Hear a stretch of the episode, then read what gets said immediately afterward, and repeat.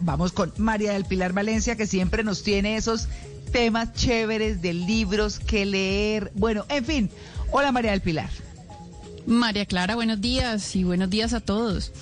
Bueno, que nos María Clara. Hoy traje literatura hecha por mujeres. Voy a ah. hablarles de mujeres que escriben y empiezo con una mujer que nació en Estados Unidos, se llama Maya Angelou, un ejemplo impresionante de superación, fue escritora, poeta, cantante, bailarina y actriz, pero antes de eso había sido prostituta, cocinera y administraba un bar de mala muerte. Pero la peor parte fue cuando era niña, porque la violó el novio de la mamá. Ella le contó ese episodio a su hermanito, toda la familia se enteró, el hermanito fue, les contó a todos, el tipo estuvo, eh, eh, tuvo juicio, fue a la cárcel y después lo mataron.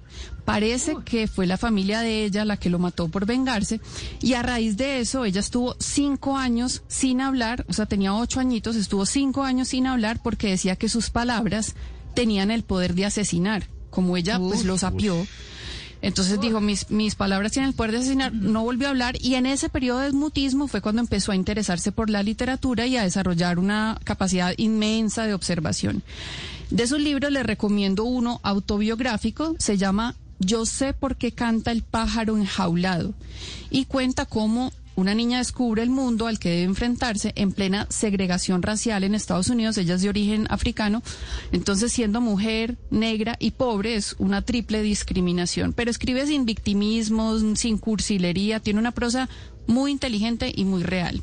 Qué chévere. Eh, esa se llama Maya Angelou. Bueno, fue un, como el nombre que le puso el hermanito. Mi segunda escritora recomendada es Elena Garro, es mexicana, era mexicana, fue la precursora del realismo mágico junto a Juan Rulfo, también mexicano.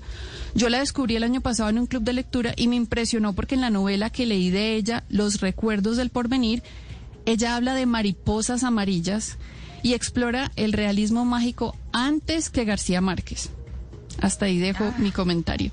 Y la tercera escritora que traje hoy es Pilar Quintana, es colombiana, acaba de ganar el premio Alfaguara de novela por su obra Los Abismos, que sale este 25 de marzo. Pilar escribe sobre cosas que siempre le dijeron, de eso no se habla. O sea, ella se libera con la literatura porque sí habla de lo que siempre le dijeron que no hablara. Y en Los Abismos habla sobre el miedo a la muerte, a la orfandad y a la maternidad. Los manuscritos para estos premios literarios se deben enviar bajo un seudónimo y Pilar escogió el seudónimo de Claudia de Colombia porque hay un par de Claudias en su historia. Y lo destacable es que para, para el premio de este año la editorial recibió 2.428 manuscritos de España, de toda Latinoamérica pues un récord y Pilar, claro, porque, porque estamos en pandemia y los pudieron enviar em, de forma eh, virtual también. Y Pilar Quintana fue escogida entre todos esos, 2.428. El premio tiene, eh, incluye 175 mil dólares, que es un poquito más de 600 millones de pesos una escultura y la publicación del libro en todo el mercado de habla hispana de forma simultánea.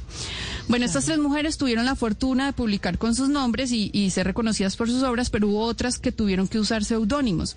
Voy a mencionar solo dos. Una es L. James, una de las escritoras que más ha vendido en el género erótico con 50 sombras de Grey. Ah, L. James en realidad se llama Erika Leonard, pero usó un seudónimo porque una mujer no vendía literatura erótica.